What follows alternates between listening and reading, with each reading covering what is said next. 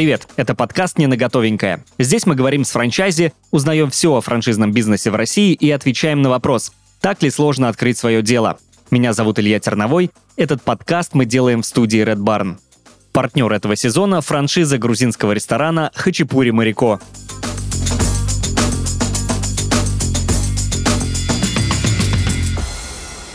И у нас в гостях Роман Кубанев, основатель аптечной сети «Фарме». Роман, привет. Привет, привет. Роман, расскажи, пожалуйста, о своем пути к запуску сети Фармия. С чего все началось? Слушай, там достаточно такая банальная и простая история. Все началось с того, что у нас был небольшой семейный бизнес. То есть я а, поступил в мед, а, учился в медиа, и у меня у родителей на тот момент уже было три аптеки. И я, собственно говоря, пришел на все готовое. На трех аптеках они сказали, слушай, нам этого достаточно, выше крыши, хватает для того, чтобы съездить э, в Турцию на отдых. Есть квартира, дерзай. И после пятого курса мы с э, товарищем, который учился со мной на одном курсе, начали амбициозно строить аптечную сеть. И строили мы ее несколько лет, пока стало мне очевидно, что такие маленькие региональные аптечные сети из э, очаровательного и прекрасного города Воронежа не имеют абсолютно никакого будущего. Потому что есть очень большие гиганты, фарма вся очень сильно зарегулирована, и тут прям побеждают только эффективные компании. Думали, думали, думали, что же можно сделать?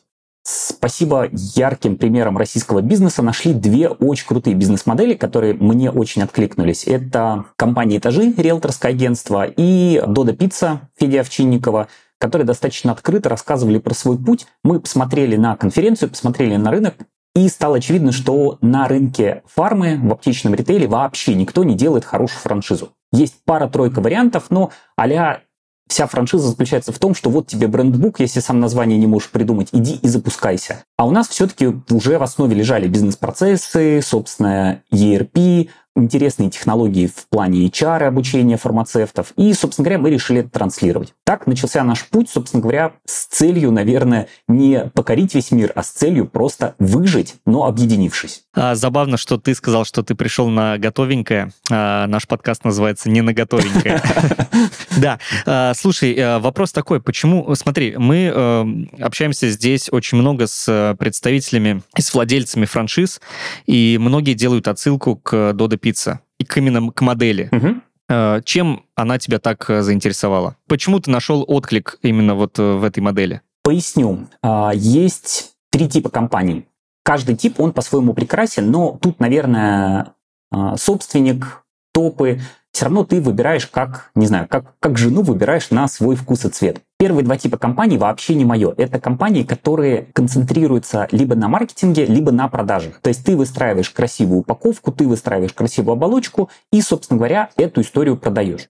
Вторая история, когда у нас особо некрасивая упаковка, но мы очень умеем в продаже. Вот мы прям насильно практически уговариваем купи, купи, купи, купи. Есть масса прекрасных бизнес-моделей, которые на этом выстроены. Третий тип бизнеса, с моей точки зрения, он продуктоцентричен. То есть он идет от того, что у тебя классный кайфовый продукт, который в целом продает сам себя. Так вот, э, для меня Dodo Pizza это один из самых таких ярких примеров продуктоцентричной компании, где собственник со старта говорит, мы будем делать не покупайте у меня там дешевле, быстрее, сильнее воронки продаж, э, лидогенерации и прочее, а мы будем делать очень крутой продукт, очень крутую компанию с IT-решением внутри. То есть все создано и завязано на том, что у нас прежде всего должен быть очень крутой продукт. Причем продукт не только для конечного клиента, а продукт внутри для сотрудников, для менеджмента. То есть это своя культура, своя философия. И этот подход, он не плох, не хорош, он просто мне близок. И вот мы начали строить а, поскольку близок продукт-центричный продукт, мы начали смотреть, окей, кто еще делает что-то похожее, но в других сферах. И вот, собственно говоря, эти примеры мы тогда и брали, потому что разложить на детали какой-нибудь заграничный пример, а я там, окей, давай мы там Walmart разложим. Ну, очень сложно. То есть слишком далеко, другой рынок, другая специфика, все-таки там многолетняя история. А здесь, прям вот здесь сейчас парни делают что-то крутое. Надо смотреть. Мне кажется, ты ответил э, в этом ответе сразу и на второй мой вопрос. А второй вопрос был э, такой. Ты действительно сказал, что конкурировать с какими-то громадными компаниями нет смысла, да? И по большому счету я вот э, захожу в аптеку, в ту или иную, и ну, для меня все выглядит одинаково, честно. Продается один и тот же товар, как бы все одно и то же. Но вот ты сказал очень хорошую вещь о том, что в первую очередь это концепция не для клиента, а для менеджмента, для сотрудников. И это круто. А, расскажи, пожалуйста, мне кажется, что фарма это такая специфичная история, да, и там ну, ну, нужно разбираться. А вот какие юридические особенности есть у аптечного бизнеса? Фарма — это специфическая история, это правда. Я хочу дать короткое дополнение. Я не говорю, что конкурировать не нужно. Конкурировать как раз нужно, и то, что конкретно ты не отличаешь условно там одну аптеку от другой, это хорошо.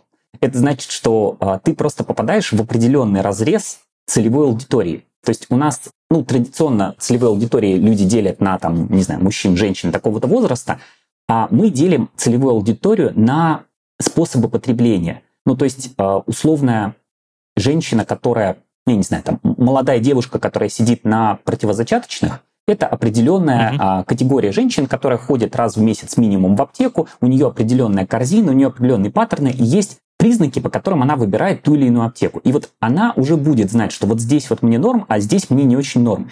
И продукт аптечный, он как раз выстраивается на тех кто ходит постоянно, кто ходит часто и кто видит вот эту свою специфику и понимает, что вот эта аптека, она условно для меня, а вот эта аптека, она не очень как бы для меня. Я просто пытаюсь сейчас разобраться. Ну хорошо, да, допустим, а, есть э, некоторые сети аптек, куда я прихожу, там стоят большие очереди, там кашляющие, чихающие люди, мне там некомфортно. Угу. Есть э, другие, э, другая сеть аптек, куда я захожу, там вообще людей нет, да, я подхожу, ну там чуть дороже, безусловно, то есть, ну, я готов там потратить на 100 рублей больше, да, ради того, чтобы не стоять в очереди и просто там не э, дополнительно ничем за, не, не заразиться, да? Ты про это говоришь или ты говоришь про то, что есть какие-то аптеки, где вот э, там рядом с домом, да, человеку проще туда дойти? Или вот э, про девушку, пример, ты привел, какой-то конкретный товар ей нужен, да, который вот э, там, например, есть, э, и который ей могут продать там по каким-то бонусам лояльности и прочим. Вот я Плюс, просто не совсем плюс, понимаю. Плюс-минус, вот да. То есть ты привел очень хороший пример. То есть э, есть аптеки, которые, например,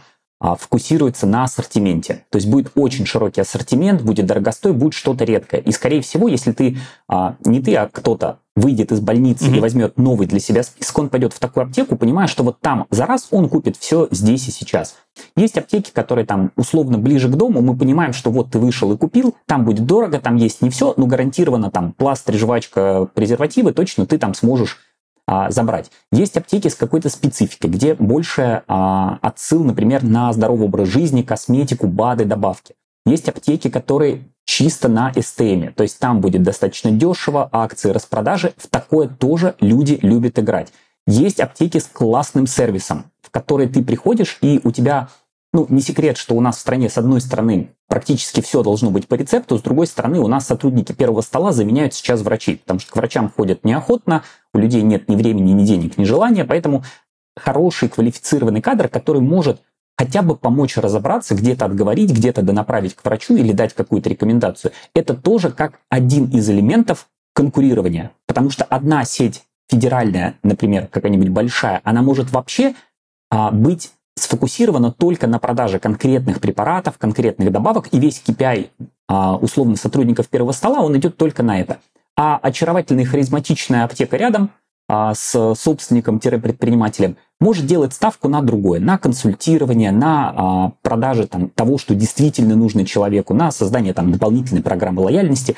И это для тех людей, которым вот этот мир таблеток, он а, чуть более важен, чем, например, там, не знаю, для меня бизнес, они в этом понимают, и они в этом находят что-то свое. Да, я понял. Круто. А, действительно, мне иногда хочется получить какую-то должную консультацию в аптеке в той же, да, потому что хочется узнать там, э, поможет ли мне этот препарат, например, да, от моего недуга или не поможет, и стоит ли вообще покупать, есть ли аналоги.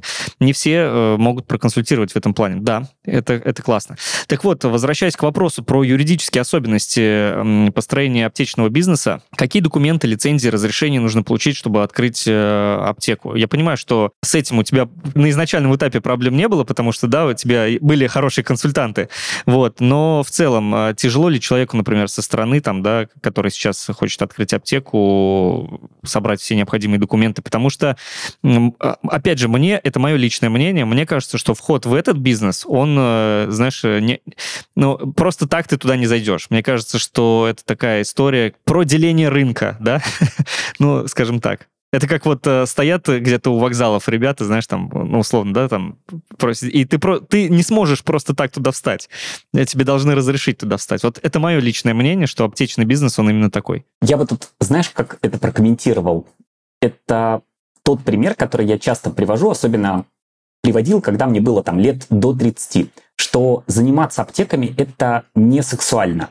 Ну, то есть, если ты приходишь э, в какой-нибудь ресторан, знакомишься с девушкой, я говорю, слушай, а я тут аптеками занимаюсь, ну, такое себе, какими-то аптеками, что-то вообще непонятное. То есть, это настолько традиционный и сильно регламентируемый бизнес, что в него практически не идут венчурные деньги, практически не идут молодые люди, практически, ну то есть нет а, среди моих знакомых условно 25-летних талантов, которые говорят, аптека, вот что я хочу свое. То есть это изначально фильтр попадания в фарму, это образование. То есть ты можешь а, продавать там кофе, имея любое образование. Скорее всего, работая в аптеке, понимая там, что такое предуктал, тебе нужно как минимум отучиться 5 лет, иметь ну, какую-то чуть другую специфику. Равно как, ну, достаточно сложно просто с условной кофейни перейти там в медицину. Ну, просто потому что нужна специфика. Нужно понимать, как это устроено, как это все работает. А все остальное, да не могу сказать, что прям сильно зарегламентировано. Сейчас, э, во-первых, очень много процессов автоматизированы. То есть за счет программного обеспечения от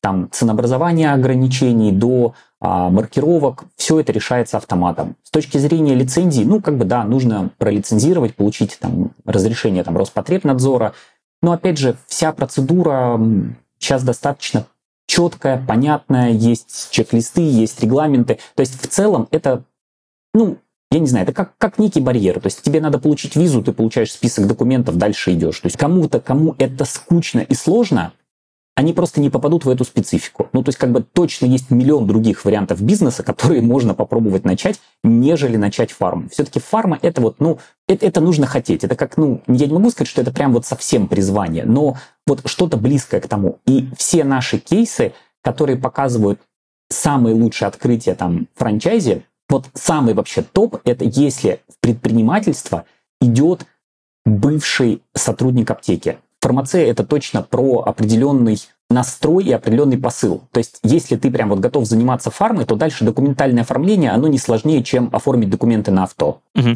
У меня как раз э, и был вопрос, я почему задал этот вопрос про там вот эти все документы, про юридические особенности, там разрешения и прочее.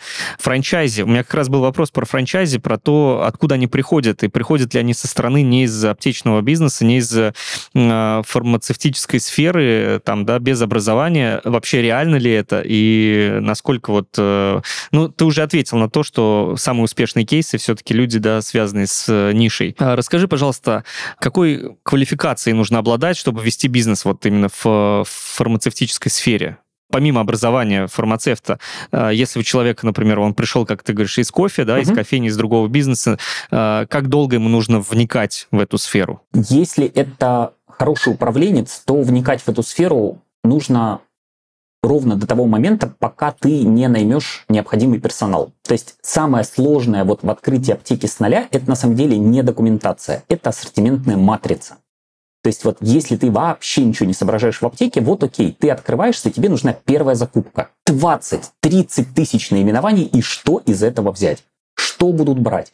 Ведь каждая категория есть же категория, там, не знаю, сосудосуживающие. И в этой категории есть бренд-препараты, есть препараты-заменители, есть дешевые, средние, дорогие, есть специфические.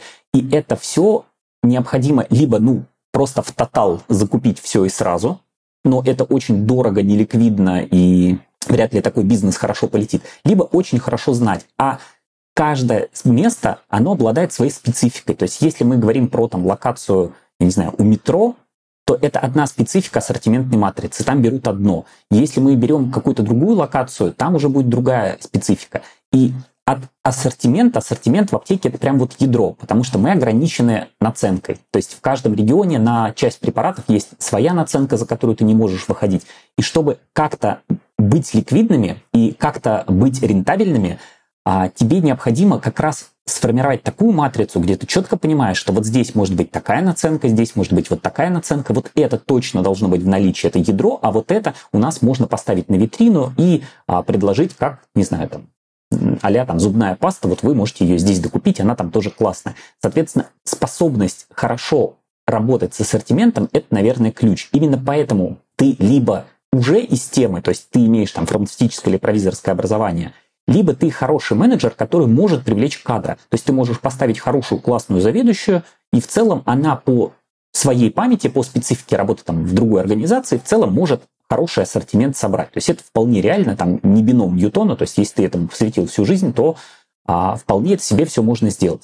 И как раз в этом мы и полезны для наших франчайзи, потому что мы эту функцию делаем неплохо, мы это делаем на большой выборке, и вот эту всю модель от того, что закупить и по какой цене продать, что выложить, а, как это сопоставить, что поставить в автозаказ, мы это абсолютно хорошо понимаем на данных, и это можем предоставить как раз нашим партнерам. То есть это, а, наверное, вот, ну, один из важнейших элементов, потому что именно от ассортимента идет позиционирование аптеки, будет она дешевой, будет она премиальной, будет она там про косметику или будет она там про я не знаю, там, как лечение каких-то специфических заболеваний, если рядом там какая-то специфическая больница. В догонку вопрос. Э, предъявляете ли вы какие-то серьезные требования к франчайзе? Э, как вы их выбираете? Отбираете ли вы их? Вот, или продаете франшизу тем, кто попросил? А, нет, продавать франшизу тем, кто попросил, для нас очень дорогое удовольствие, потому что те, вот цикл открытия аптеки, он, если ты открываешь ее с нуля, он достаточно большой. То есть у нас главный процент разочарования вот вся цепочка строится примерно следующим образом. Если человек открывает аптеку с нуля, он приходит воодушевленный, такой, мы хотим аптеку. Прекрасная новость, где? Ну, мы сейчас быстро найдем помещение. И вот на этом этапе отваливается 90% клиентов. Потому что нам для того, чтобы заработать и себе первые деньги, и человек заработал, вот этот цикл от «я хочу аптеку» до «мы начали что-то зарабатывать», он идет условно там 9 месяцев. Потому что человек начинает скидывать первую попавшуюся локацию, мы говорим, не подходит, не заработаешь. Это будет убыточная аптека, это будет плохая аптека, а здесь аренда слишком высокая, а здесь а, то не подходит, а здесь все не подходит. И человек после пятого помещения, блин, ну какие-то вы привередливые, лучше займусь я чем-то еще. Но а, когда ты подбираешь хорошую локацию, то есть очень много, например, обращений идет от людей, таких а, тоже прям отдельная категория, люди, которые занимаются профессиональным девелопментом, то есть у них есть набор нежилых помещений, и уже они предлагают свое готовое помещение. Мы можем сделать экспресс-оценку, у нас есть методология, как, а, исходя из данных, оценить вообще будущую выручку. И если клиентские ожидания с а, тем, что мы предоставляем, совпадают, то дальше все. Процесс лицензирования 2-3 месяца и аптека открыта.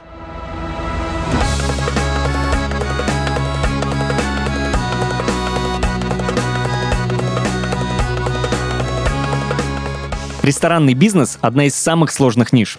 Ведь предпринимателю нужно учитывать так много нюансов, чтобы добиться успеха в своем деле. Качество продуктов, создание приятной атмосферы, подбор персонала и самое важное – сервис. Для того, чтобы обсудить разные сложности, с которыми может столкнуться владелец ресторана, мы запустили в нашем подкасте новую рубрику «Спроси у Марико». В ней я буду звонить своей подруге Марико, эксперту в ресторанном бизнесе, и обсуждать проблемы, с которыми может столкнуться предприниматель. Итак, поехали. Привет, Марико. Есть такой вопрос. Грузинская кухня очень разнообразная. Но даже если не выходить из-за стола весь день, всех блюд все равно не попробуешь. Тем не менее, позиции в ресторанах очень похожи. Подскажи, стоит ли постоянно удивлять гостей новыми блюдами, чтобы выделиться среди конкурентов? Гамарджоба Генацвали. Я тебе так скажу. Лучше готовить меньше, но хорошо, чем много, но несъедобно. В хачапури Марико меню сбалансированное. Всего из 140 ингредиентов можно приготовить 70 блюд которые гости любят и за которыми возвращаются. А еще это очень важно для франшизы. Ограниченное меню легко контролировать, обучать ему новых сотрудников и найти поставщиков, чтобы на кухне всегда были только свежие продукты, словно только-только с рынка в Тбилиси. Чтобы освежить меню, не добавляй новое, а улучшай привычное. В Хачапури Марико мы делаем сезонные предложения и стараемся баловать гостей ресторана новинками. Но при этом в нашем меню всегда есть добрая классика, которую так любят наши постоянные гости. Действительно, Марико, за вкусными блюдами хочется приходить снова и снова. Я думаю, что такая фишка ресторана действительно выводит бизнес на совсем другой уровень.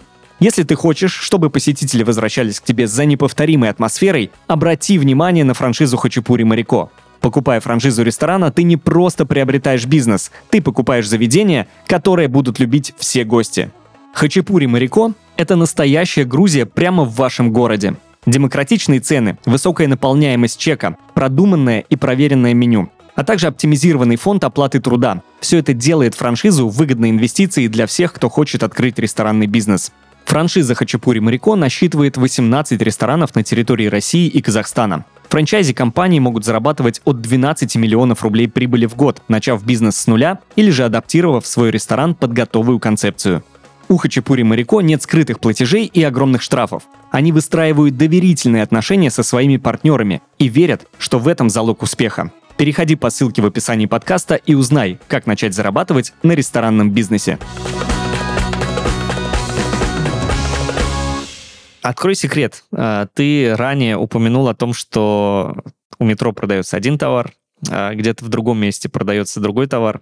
А можешь привести примеры? Вот э, я как-то об этом не задумывался, а ты сказал об этом, и у меня появилась мысль, а какой товар может действительно продаваться больше у метро или, например, в каком-то спальном районе? Смотри, тут все делится, как я говорил, то есть у нас целевая аудитория а, делится очень специфическим образом от потребления.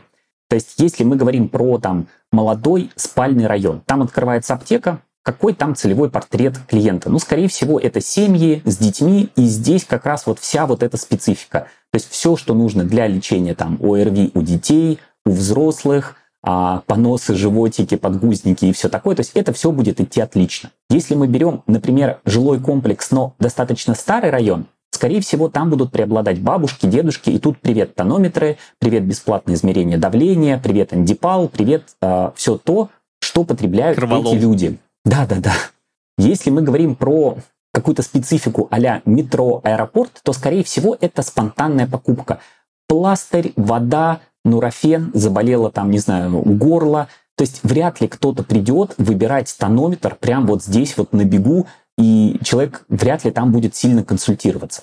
И наоборот, если это там аптека у поликлиники, у больницы или какое-то устоявшееся место, куда целенаправленно идут за покупками, где прям совершаются покупки по списку, то э, там будет опять же своя специфика, свой чек, э, своя ассортиментная матрица. То есть все прям ну, очень сильно зависит.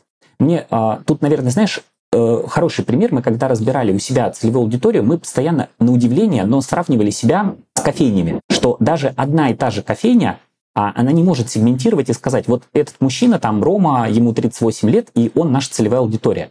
Потому что с утра я прихожу в кофейню для того, чтобы спланировать какие-то свои дела. Мне нужно тихое пространство, а, мне нужен кофе, возможно, завтрак и хороший доступ в интернет.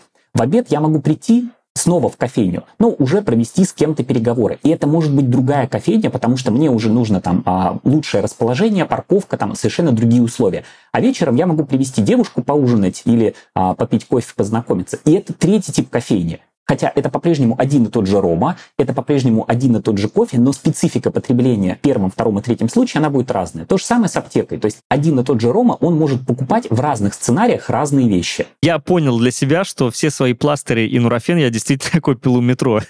это, да, это действительно так. Давай перейдем к цифрам. Сколько стоит э, ваша франшиза? Какие условия ваша команда предлагает партнерам? Именно франшиза как паушальный взнос или э, сколько стоит открыть аптеку? А, ну, давай вот э, полный э, пакет э, услуг, да, то есть мы говорим о паушальном взносе, э, о, о закупке товара, там, о аренде помещения. В среднем вот у вас есть какая-то статистика такая? Конечно. Паушальный взнос сейчас 300 тысяч. Это, собственно говоря, по сути дела, себестоимость, даже, наверное, мы не попадаем здесь себестоимость работы команды по запуску этой аптеки. То есть мы сейчас в 19, по-моему, регионах, то есть команда выезжает, она помогает с открытием, там, с дизайном, с составлением матриц. То есть, ну, прям там большой объем работы происходит. Если это среднестатистическая аптека, то, скорее всего, на запуске тебе нужно от 700 до миллиона. Это сумма закупки товара. Все остальное очень-очень специфично. То есть на мебель там условно в среднем 300 выходит, на вывеске там 100-150, но сильно зависит от ремонта, от локации, от техники. То есть это будет аптека там 40 квадратов или эта аптека будет 100 квадратов. Это будет новое классное помещение или это будет старое помещение.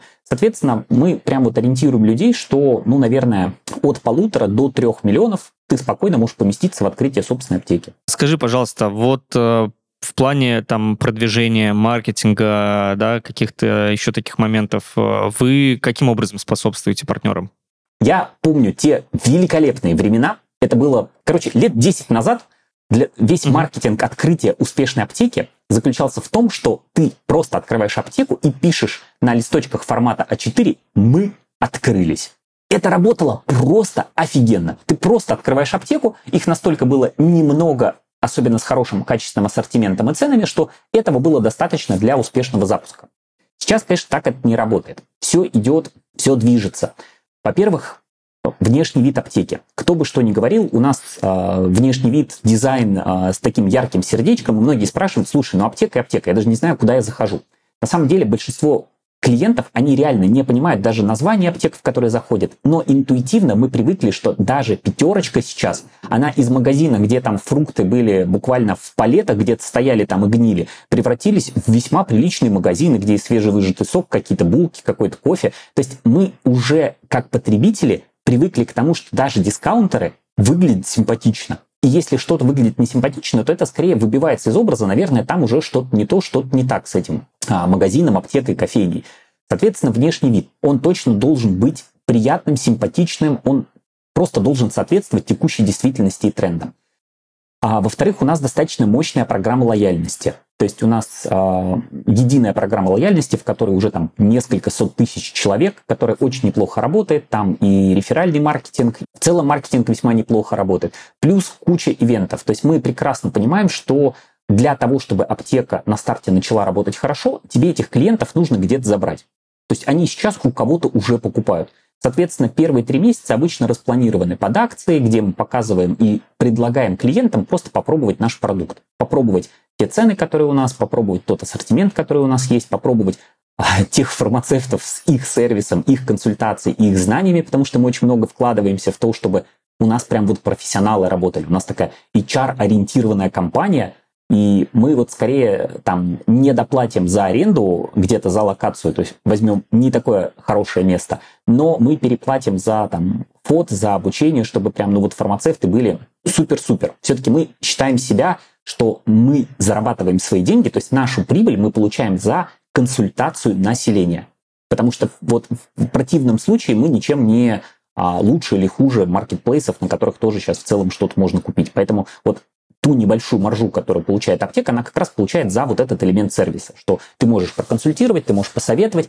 Иногда это совет на уровне дикой пользы, которая не очевидна. Ну, то есть я не знаю, сейчас там сезон ОРВИ, и человек может прийти даже по назначению врача, купить там, я не знаю, какой-нибудь антибиотик в уколах, но он элементарно может забыть там купить спиртовые салфетки.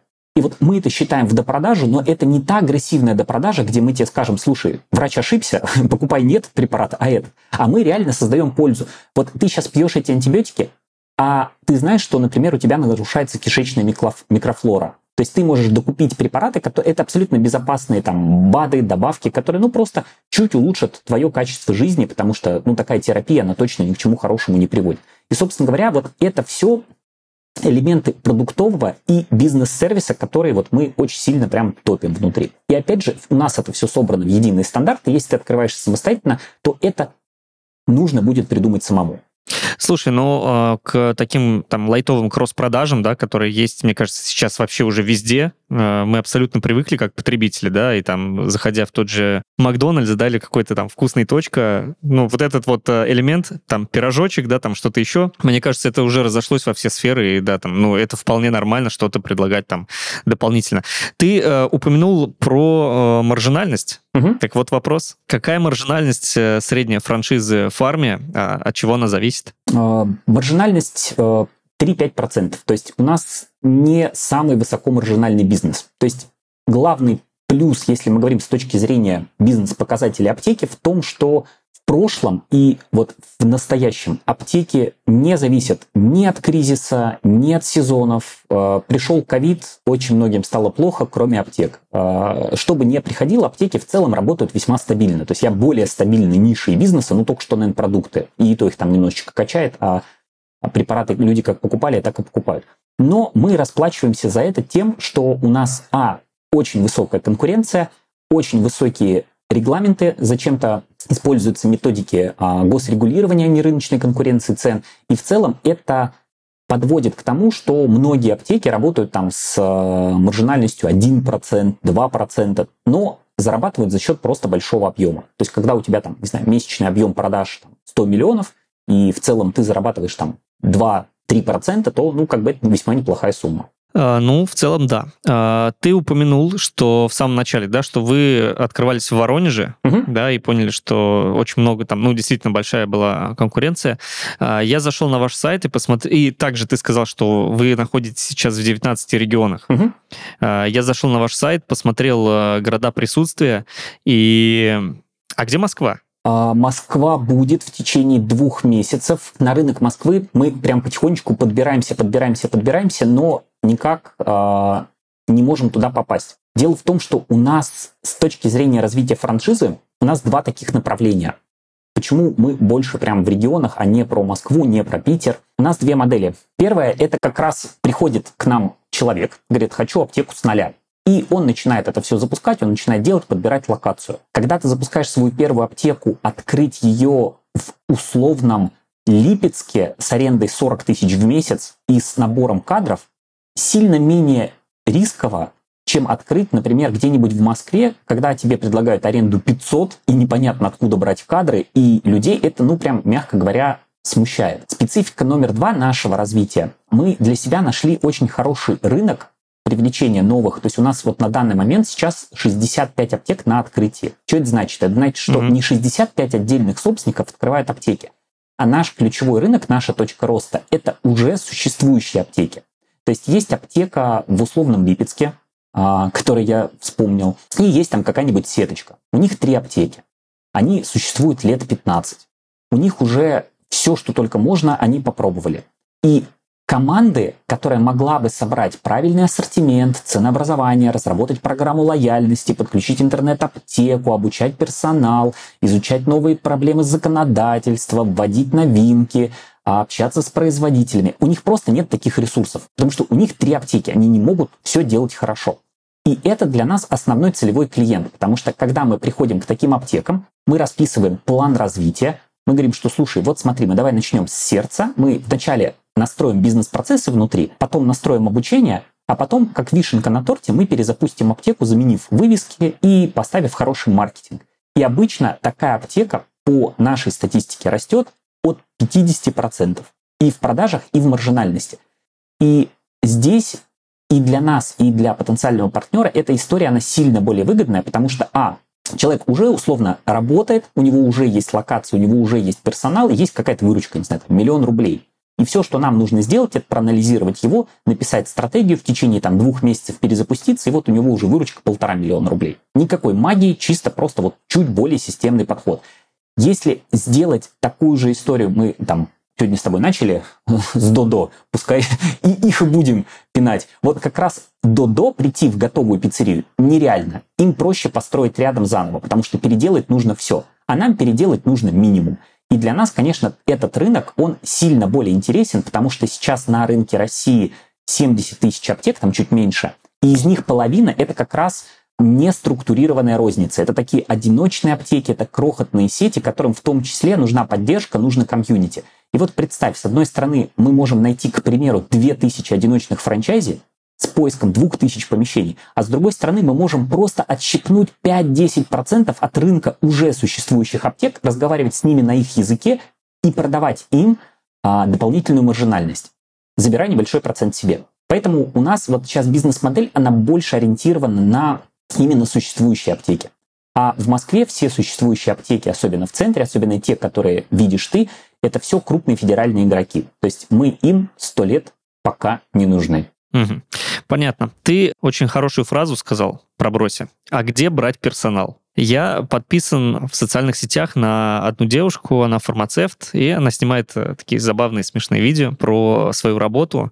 И, но она как-то говорила о том, что действительно э, эта ниша, эта отрасль, эм, туда не идут молодые люди учиться на фармацевта. Угу. Она с каждым годом как бы теряет кадры, и все становится сложнее. Вот действительно, как, откуда э, вы берете кадры, обучаете ли вы их дополнительно, или вам не важно, например, а, образование именно, да, фармацевта, вы можете дать какое-то там повышение квалификации или там свой диплом, возможно. Ну, действительно, потому что на, на всей аптеке всех фармацевтов не хватит, как будто бы. Это факт.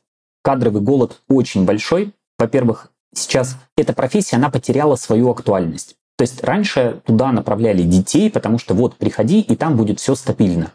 А сейчас, если ты работаешь за первым столом, это стабильно не очень высокая зарплата везде. Ну, то есть это факт. То есть ты получаешь зарплату, по сути дела, продавца, имея высшее образование. То есть что само по себе, ну, немножко странно. Только что в белом халате стоишь.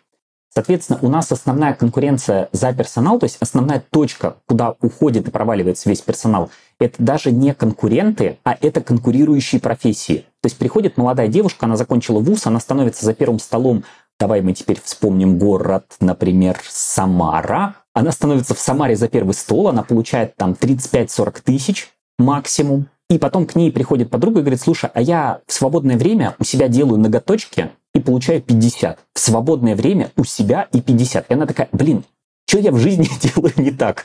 И вот а, у нас как раз основной отток из профессии в смежные профессии, которые представляют более гибкий график и, ну, откровенно, больше деньги. А пока такое количество аптек в стране, то есть их реально много, у бизнеса нет возможности платить больше. То есть ты не можешь, ты упираешься в то, что физически не можешь платить больше зарплаты, соответственно, популярность здесь не очень большая. И если ты умудряешься забрать себе лучшие кадры, то считай, что в этой локации ты выиграл. Дальше вопрос, как этим, почему я и сказал, что у нас а, HR-центричная компания. Боюсь показаться таким чуваком, знаешь, который говорит цитатами из ВКонтакте, но это вот практически так. Люди идут к людям. И это mm-hmm. вот сильное преимущество нас как не сетевой компании, что у нас каждый франчайзи, он, набирая себе кадры, он набирает кадры под себя, не под большую компанию, не под фармию, а под себя. То есть он знает день рождения этого фармацевта, он знает, что у нее там с мужем, какая ситуация, она может отпроситься. И это очень сильно подкупает.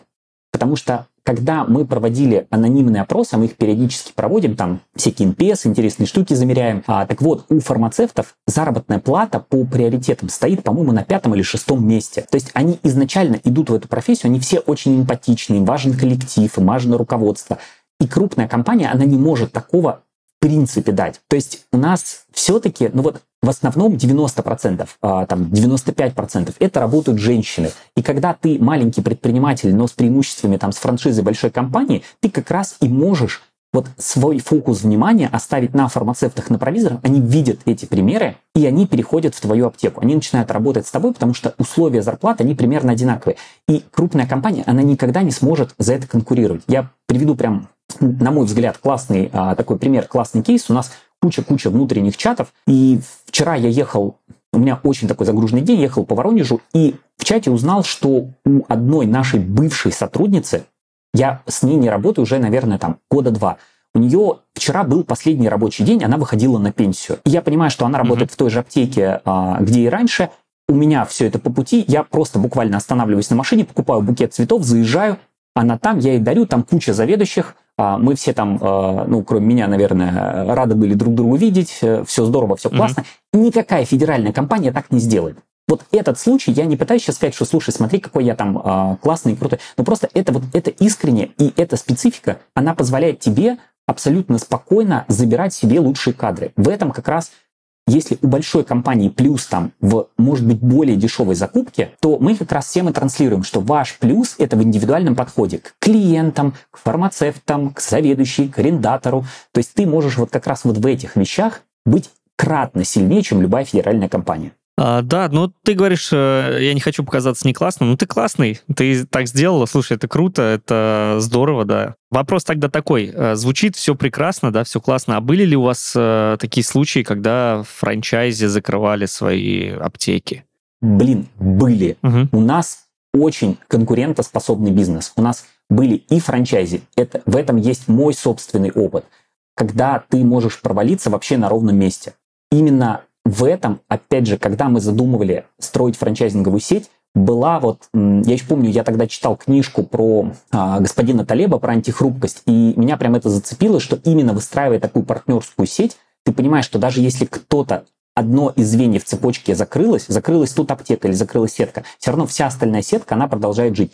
Было куча кейсов. Бывает, что открывается федерал, и ты физически не можешь конкурировать. Выгоняли арендаторы, уходили люди там из-за э, разной специфики. Кто-то попадал в банкротство. То есть историй неуспеха куча. Я вот точно никогда и никому не говорю, что, знаешь, это вот какой-то мир с розовыми пони, где все хорошо, где мы все дружная семья, э, успешный успех и все такое. Мы даже заявляем э, специфику нашей окупаемости как она выглядит. То есть, если ты открыл успешную аптеку, скорее всего, ты окупишь свои деньги меньше, чем за два года. Угу. Но почему мы говорим, что по факту аптека окупается, если у тебя сеть года за 3-4? Потому что на каждую успешную, три успешные аптеки у тебя будет одна провальная. И одна провальная, она как раз потащит за собой успешный успех вот этих трех. То есть это бизнес, тут точно можно не попасть.